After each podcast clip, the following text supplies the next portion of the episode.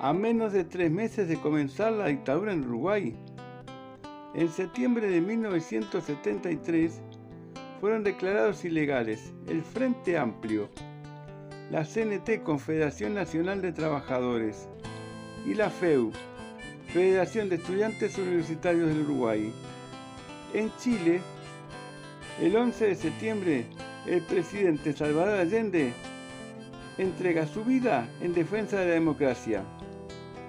A partir de ahora, escuchamos una cronología de hechos desde que asumió la presidencia, donde a través de sus discursos se observan diferentes maniobras de desestabilización hacia su gobierno, previas al golpe.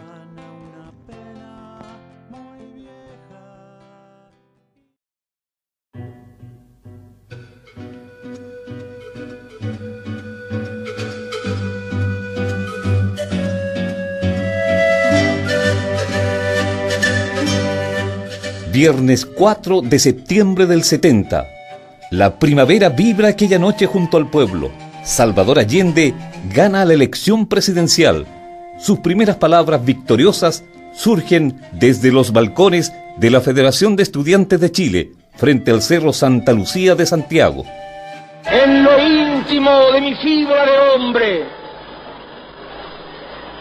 como siento en las profundidades humanas de mi condición de luchador, lo que cada uno de ustedes me entregara. Esto que hoy germina es una larga jornada. Yo solo tomé en mis manos la antorcha que encendieran los que antes que nosotros lucharon junto al pueblo y por el pueblo.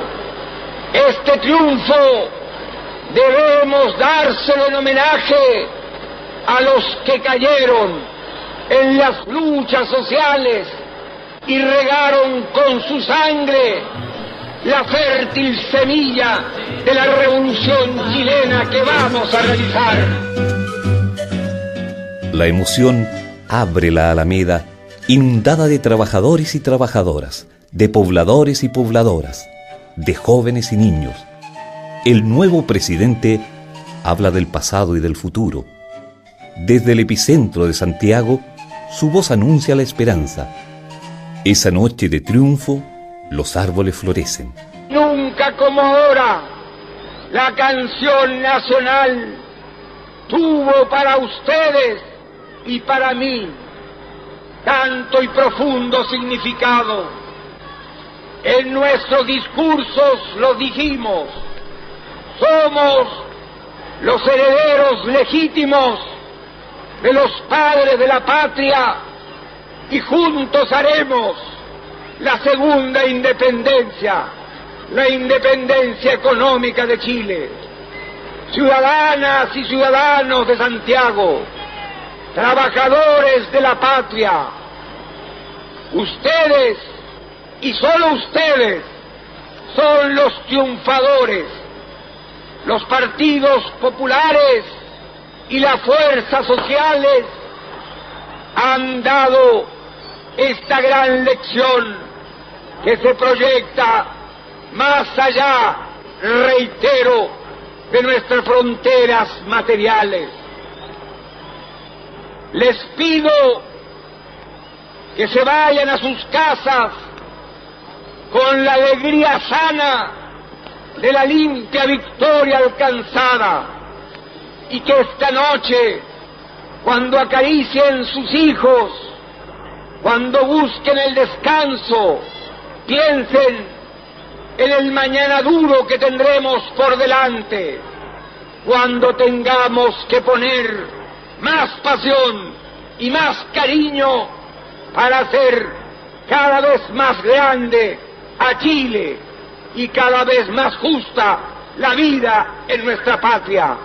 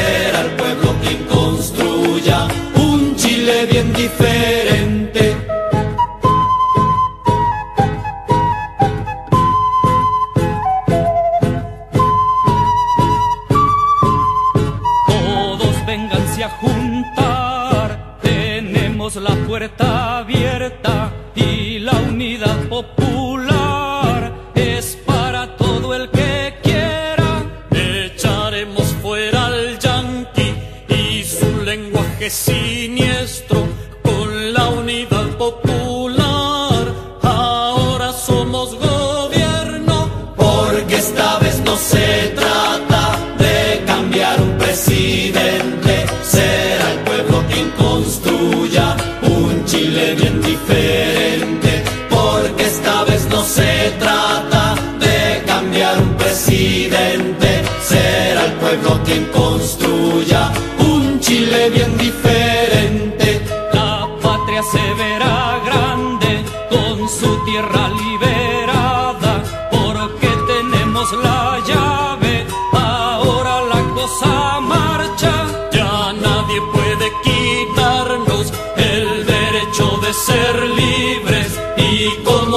seres humanos podremos vivir en Chile, porque esta vez no se trata de cambiar un presidente, será el pueblo quien construya un Chile bien diferente, porque esta vez no se trata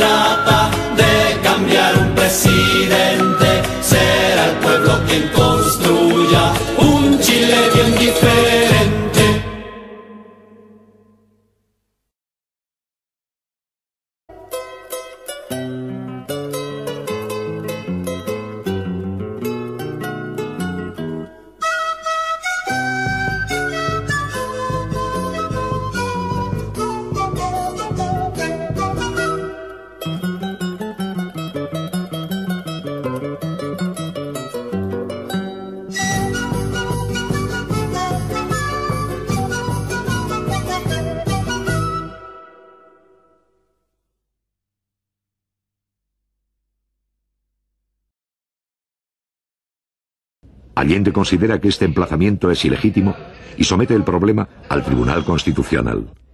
Si comprendemos que en esta hora lo primordial, lo básico, es afianzar el gobierno en lo político y conquistar los instrumentos, haciendo que haya permeabilidad institucional para que entiendan los opositores que no pueden negarle a un gobierno lo esencial para poder vivir en defensa de Chile frente a una realidad económica que no emana de los errores cometidos por nosotros, sin negar lo que hayamos cometido, sino son los factores internacionales y nacionales que pesan, sobre todo cuando un gobierno como el nuestro se enfrenta con el imperialismo y con la oligarquía terrateniente bancaria feudal.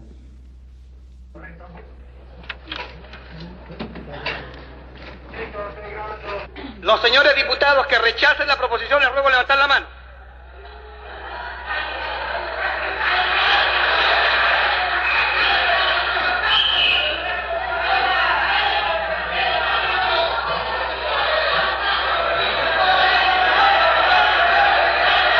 De ahora en adelante, el Parlamento busca el bloqueo definitivo del gobierno. En los meses de abril, mayo y junio, el Congreso declara el boicot contra toda iniciativa de la Unidad Popular. Resultado de la votación. Por la afirmativa 52 votos. Por la negativa 81. Queda rechazada la proposición formulada por el Ejecutivo.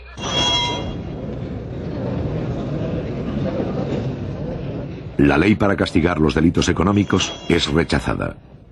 La ley para crear el Ministerio de la Familia es rechazada. La ley de reajustes y salarios para los trabajadores es aplazada y luego despachada sin financiamiento. La ley para regular la participación de los obreros en las fábricas es rechazada. La ley para crear el Ministerio del Mar es rechazada. La ley para formar las empresas de autogestión es rechazada. En el transcurso de algunos meses, otros 20 proyectos de ley son desfinanciados.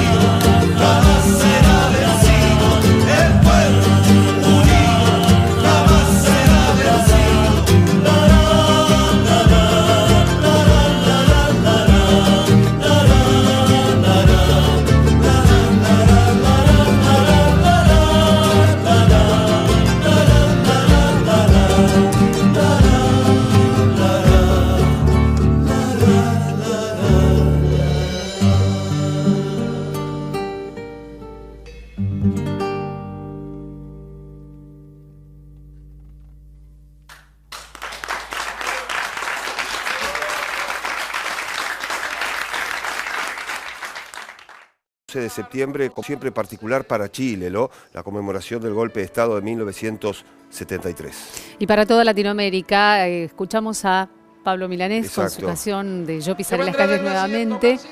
Y por allí una de las frases habla de la vida sesgada en la moneda, en el Palacio de la Moneda, a propósito justamente de lo que fue la vida de Salvador Allende y lo que ocurrió ese 11 de septiembre de 1973. Un día como hoy, pero de 1973, y este informe especial en esta primera edición.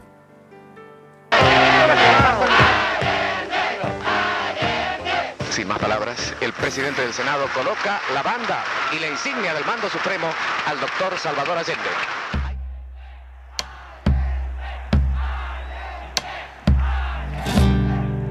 No existen dudas sobre la intensa campaña de Estados Unidos para voltear al presidente constitucional. Las tareas conspirativas se desarrollaron durante todo su gobierno, que se extendió entre el 4 de septiembre de 1970 y el 11 de septiembre de 1973. Se trata de una fiesta popular donde lo importante, lo decisivo, es el primer discurso político que pronunciará el nuevo presidente de Chile, doctor Salvador Allende. Tras muchas deformaciones y engaños, el pueblo ha comprendido Sabemos bien, por experiencia propia, que las causas reales de nuestro abrazo están en el sistema. Uno de los hechos significativos para el proyecto golpista se produjo ya el 25 de octubre de 1970 con el asesinato del comandante en jefe del ejército, René Schneider, un militar con un fuerte apego al orden constitucional. A raíz de la reforma agraria, a finales de 1971, se llevó a cabo la expropiación de más de 2 millones de hectáreas. Se sucedieron tomas de tierras y arreciaron los enfrentamientos entre campesinos y terratenientes. Con la excusa de la situación, los transportistas iniciaron un paro para desestabilizar al gobierno socialista. El paro de los dueños de los camiones contó con el apoyo monetario de la CIA. Soy un luchador social que cumple una tarea, la tarea que el pueblo me ha dado, pero que lo entiendan aquellos que quieren retrotraer la historia y desconocer a la voluntad mayoritaria de Chile. Sin tener carne de mártir, no daré un paso atrás y que lo sepan, dejaré la moneda cuando cumpla el mandato que el pueblo me dio. No tengo otra alternativa. Solo acribillándome a balazos podrán impedirme voluntad de hacer cumplir el programa del pueblo. En marzo de 1973 se realizaron elecciones parlamentarias. La oposición, agrupada en la CODE, Confederación de la Democracia, buscaba obtener dos tercios del Congreso, pero no lo logró.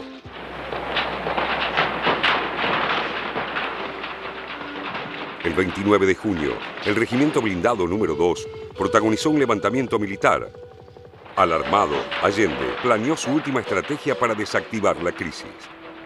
Un plebiscito que nunca se concretó.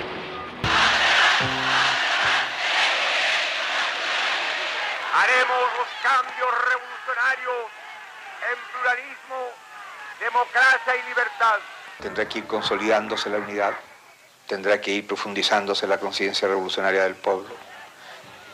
Creo que cada vez se van a incorporar más y más miles de chilenos a la toma de conciencia de lo que significa el proceso revolucionario.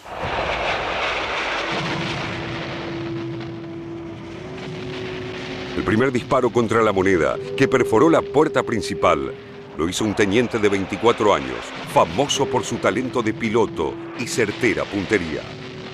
El segundo ataque estuvo a cargo de Fernando Rojas Bender, quien llegó a ser comandante en jefe de la Fuerza Aérea. Allende habló al país en un dramático mensaje final y luego se quitó la vida para evitar ser detenido.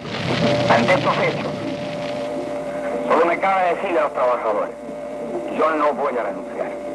Colocado en un tránsito histórico, pagaré con mi vida la lealtad del pueblo la historia es nuestra y la hacen los pueblos. ¡Viva Chile! ¡Viva el pueblo! ¡Vivan los trabajadores!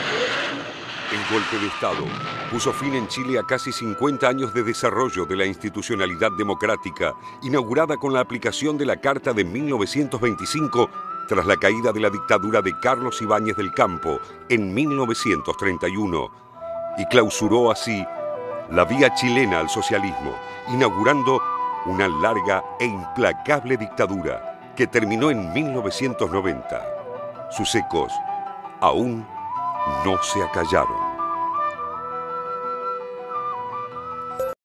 para matar al hombre de la paz, para golpear su frente limpia de pesadillas, tuvieron que convertirse en pesadilla. Para vencer al hombre de la paz, tuvieron que congregar todos los odios y además los aviones y los tanques. Para batir al hombre de la paz, tuvieron que bombardearlo, hacerlo llama, porque el hombre de la paz era una fortaleza. Para matar al hombre de la paz tuvieron que desatar la guerra turbia, para vencer al hombre de la paz y acallar su voz modesta y taladrante, tuvieron que empujar el terror hasta el abismo y matar más para seguir matando. Para batir al hombre de la paz tuvieron que asesinarlo muchas veces, porque el hombre de la paz era una fortaleza. No, no, no, no son campanas, no, no, no son de muerte, que son de vida, son todo un pueblo de compañeros, todos hermanos, cientos de miles por todo Chile.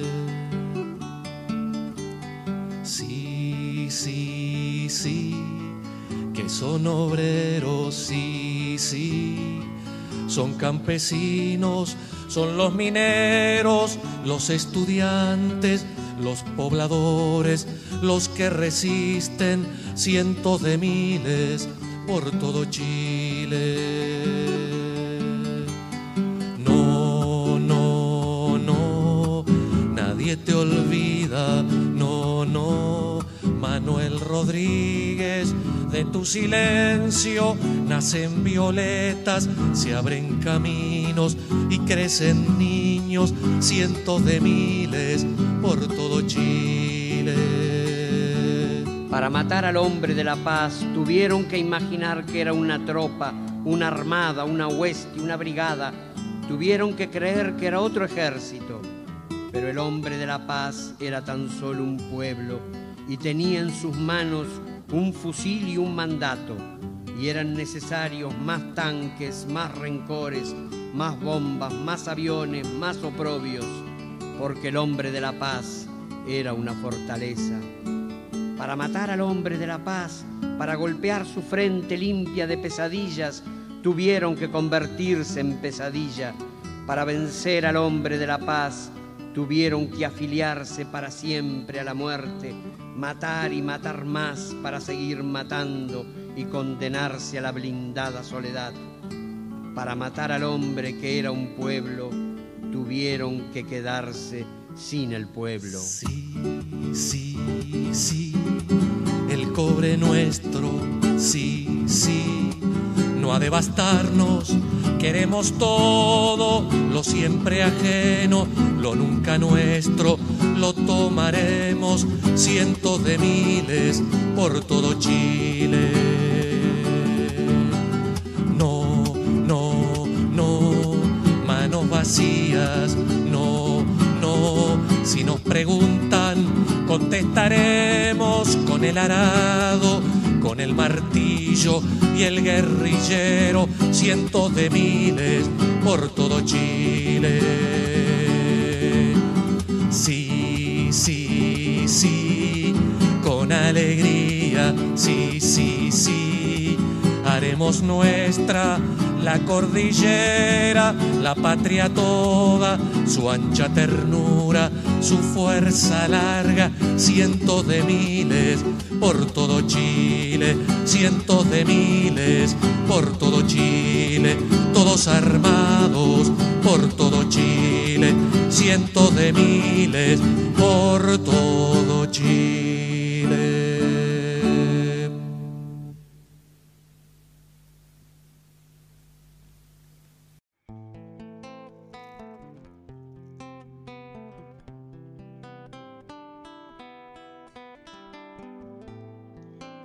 En este episodio escuchamos fragmentos de discursos de Salvador Allende, un informe de la televisión pública argentina y las canciones.